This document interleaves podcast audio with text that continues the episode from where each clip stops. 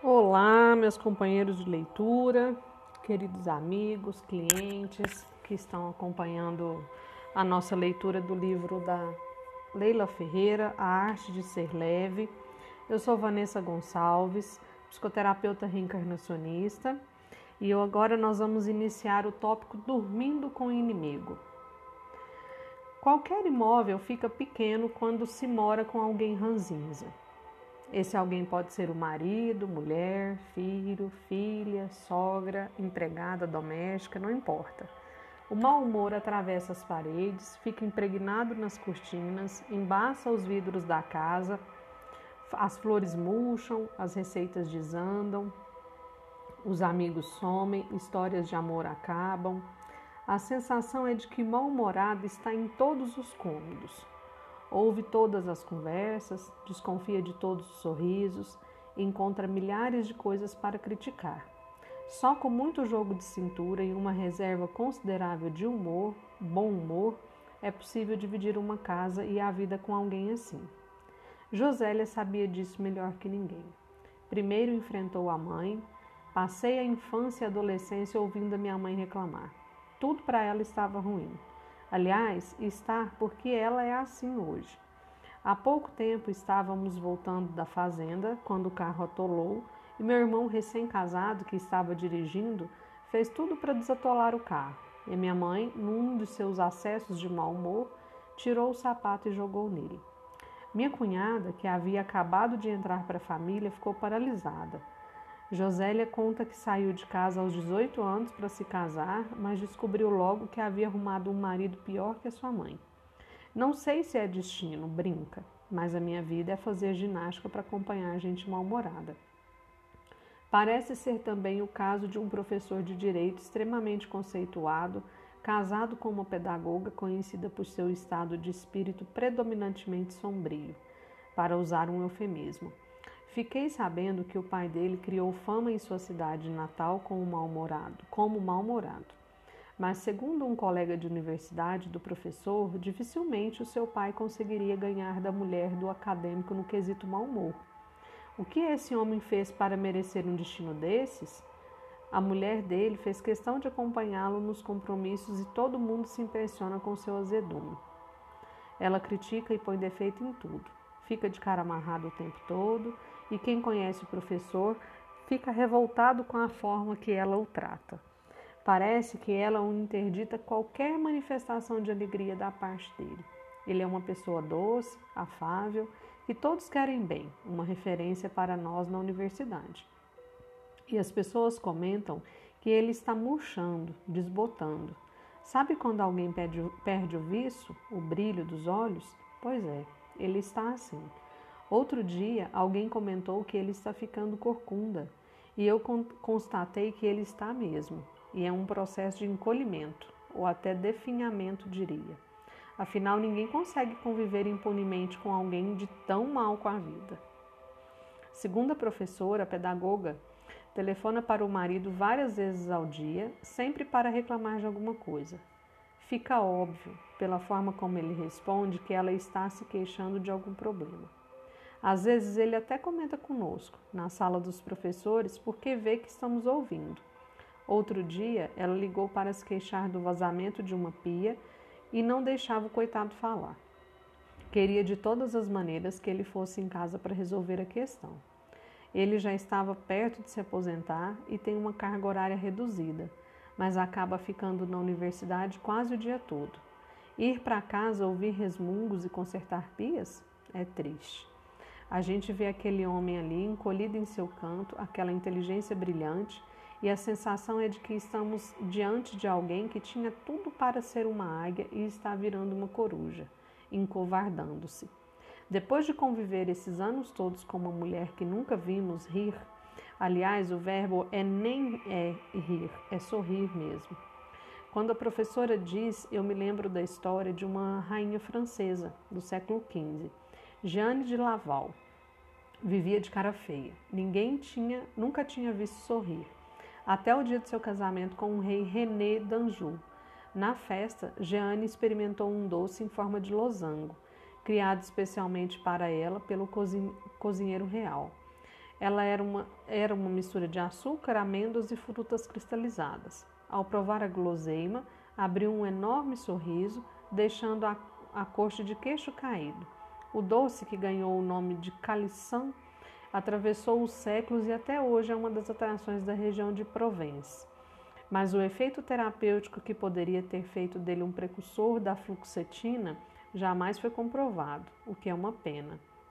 Imagine a festa que seria se batesse e servir caliçons para acabar com o azedume de certos ambientes, não só na família, mas também e talvez acima de tudo no trabalho. Ser amargo ou ser light é o próximo tópico. Max Geringer foi executivo de grandes empresas e deixou a carreira bem-sucedida para falar e escrever sobre o mundo corporativo. Comentarista, conferencista e escritor, ele recorre ao humor para traduzir o funcionamento das empresas e do dia a dia do mundo do trabalho, e é reconhecidamente uma pessoa bem-humorada. Ninguém melhor para comentar o papel do bom humor na convivência com os chefes e colega.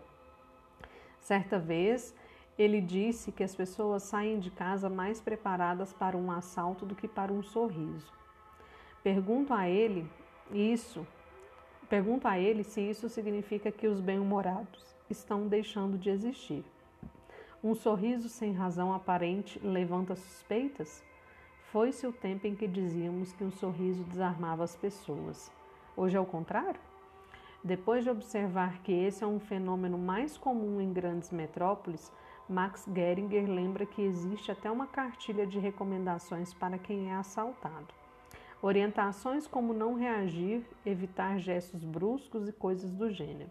Mas ele argumenta: se dois carros emparelham num sinal e dois motoristas abrirem um sorriso, o outro não saberá imediatamente como proceder e ficará na dúvida entre ignorar, insultar ou sorrir de volta, sendo que a última hipótese é a menos provável.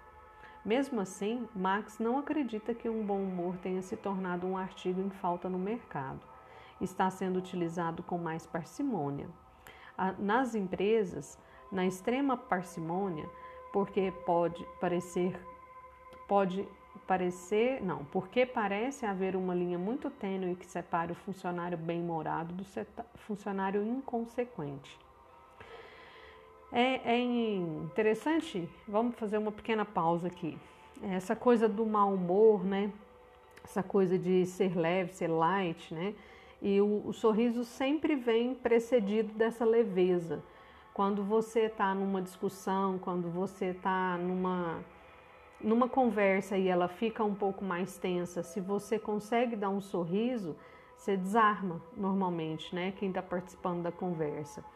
Porém, é, a gente, eu acredito que nós temos cada vez menos utilizado desse recurso, né? Que é, é o sorriso, porque as pessoas com o, o, o rosto, a face é, mais sérias, mais fechadas, na sociedade que a gente vive são vistas como pessoas com maior credibilidade, né? pessoas de maior sucesso, pessoas mais confiáveis, é, pessoas que estão sempre ocupadas, então elas estão sempre correndo, então elas nunca têm tempo para ficar ali de papo pro ar, né? E essa coisa do trabalho que ele fala aqui, né? Que é uma linha muito tênue que separa o funcionário bem-humorado do funcionário inconsequente rir, contar uma piada, brincar, né? A impressão que a gente passa é que a gente está desatento, que a gente é improdutivo, que nós estamos sendo preguiçosos, desorganizados, sem compromisso, sem comprometimento com o trabalho, né? E se a gente utilizasse um pouco mais disso, talvez a gente conseguiria maiores até, melhores resultados, né? Porque você não precisa parar o que você está fazendo e também 30 segundos, um minuto que você parar para você dar um sorriso, para você ouvir, para você falar alguma coisa, é, não vai comprometer tanto uma produtividade de 8 horas de trabalho, né? Então é, é a gente refletir nesse momento as escolhas que a gente faz sobre aquilo que me é imposto como sociedade, sobre aquilo, aquele modelo que me é passado e eu vou comprando esse modelo e vou é, como se fosse é, estar andando no, no, automático, né? Igual o carro automático mesmo, põe no automático e deixa seguir, né? E, ou, ou então eu recupero esse controle de, dessa direção, né? E retomo o meu jeito de viver, encontro a minha forma de ser um pouco mais é, leve, um pouco mais bem-humorado, porque realmente o bom humor, é, ele, é, eu acredito que é o mais encantador no ser humano, é o que mais o ser humano tem de sedutor, é a capacidade de sorrir em meio a tanta dificuldade, em meio a tanta diversidade. É, a gente dá esse respiro e a gente retoma as forças, né? E quem faz isso tem, é, é, é, sedutor por natureza. Você quer estar perto dessa pessoa, você quer aprender com ela, você quer conviver com ela. Então, que a gente possa escolher um pouco mais, ao invés de ser apenas levado pelo que é o modelo certo, pelo o que, o que é o modelo aceitável da sociedade. Continuando o tópico aqui, Max Geringer conta que recebe muitas mensagens de pessoas reclamando do mau humor alheio e alega que na prática é mais fácil criar um ambiente de trabalho carrancudo do que um light, porque ofender requer menos esforço e menos massa cinzenta do que agradar ou elogiar. É porque você faz o mais do mesmo, né? Você está acostumado com gente mal-humorada, você acaba se tornando mal-humorado e aí responder com mau humor, como é costume, você não tem que ficar pensando em como fazer, você só faz. Você já está acostumado, o cérebro já sabe o que tem que fazer e você vai seguindo. Como orienta então os que sofrem com os, que sofrem com os colegas mal-humorados? A minha sugestão é simplesmente desligar o neurônio da resposta agressiva e ligar o do agradecimento. Aquele que nos sussurra: Obrigado, Senhor, por não ser como esse bronco que vive na suprema amargura e ter que conviver com ele mesmo o dia inteiro. Marx afirma que as empresas não dão a devida importância ao bom humor. Quando um candidato é entrevistado, responde a dezenas de perguntas padronizadas. Mas nunca ouvi falar de um entrevistador que pedisse um candidato. Cite o exemplo de uma situação que você resolveu com bom humor. A maioria das perguntas segue em direção oposta. Como você se sente trabalhando sob pressão? Quantas pessoas já dispensou? Você já dispensou? há até uma regrinha recomendada ao candidato. Sorria, apenas se o entrevistador sorrir antes. Olha que horror, né, gente? Ou seja, né, seja um boneco, né, seja um, um, é, um, as pessoas, a sociedade é um ventrílogo e você é, é aquele bonequinho lá manipulado, né? Do jeito que o outro fizer, você faz, né? Comento com Marx que na época do regime militar havia um general em Brasília que, entretanto, se destacava pelo mau humor inabalável. Na época, o meu irmão, repórter do Jornal do Estado de São Paulo, perguntou ao ajudante de ordens como um militar conseguia manter aquele mau humor constante. Afinal, não é fácil ser azedo 24 horas por dia. O ajudante, ele sim bem-humorado, respondeu que o general tinha uma técnica infalível. Usava sapatos um número menor do que calçava. Em algumas empresas, digo a Max, a sensação é de que há muita gente usando sapatos apertados e chefes que estimulam a prática. Não riem e não gostam de ver os seus funcionários bem-humorados. Max concorda que no início de sua carreira sofreu com a sua incapacidade de levar a sério situações que considerava risíveis, mas não desistiu do seu jeito de ser. Engoli eventuais batráquios e fui levando numa boa. O mais divertido dessa história é que as coisas que eu dizia quando tinha 18 anos eram as mesmas que continuo dizendo e escrevendo até hoje. Mas conforme ia galgando o organograma, as opiniões mudavam de tom. Como office boy era considerado um entrave, como presidente da empresa, um exemplo, e sem nunca mudar o discurso.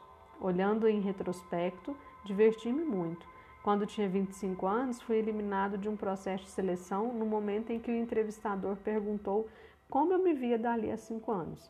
Respondi: me vejo com 30 anos. Fiquei sabendo depois que ele escreveu em minha avaliação: não tem um perfil de seriedade e maturidade em que a empresa exige. E é por esses momentos deliciosos que ser bem-humorado vale a pena. Isso já aconteceu comigo também.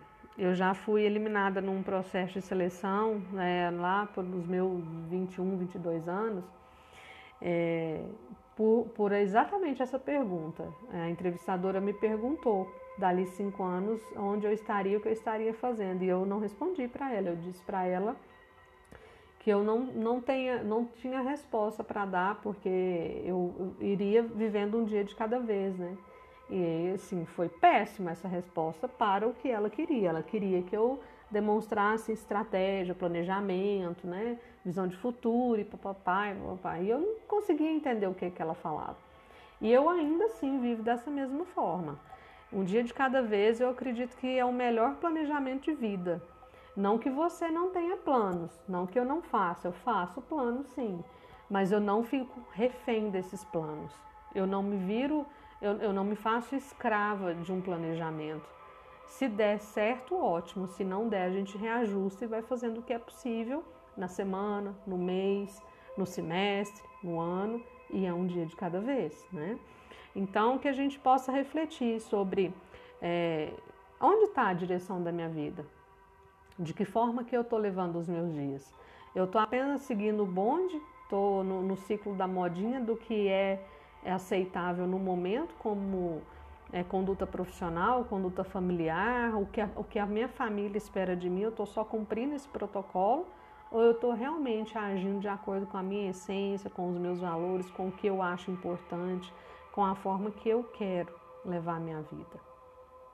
Então a gente vai se despedindo por aqui e até o próximo podcast.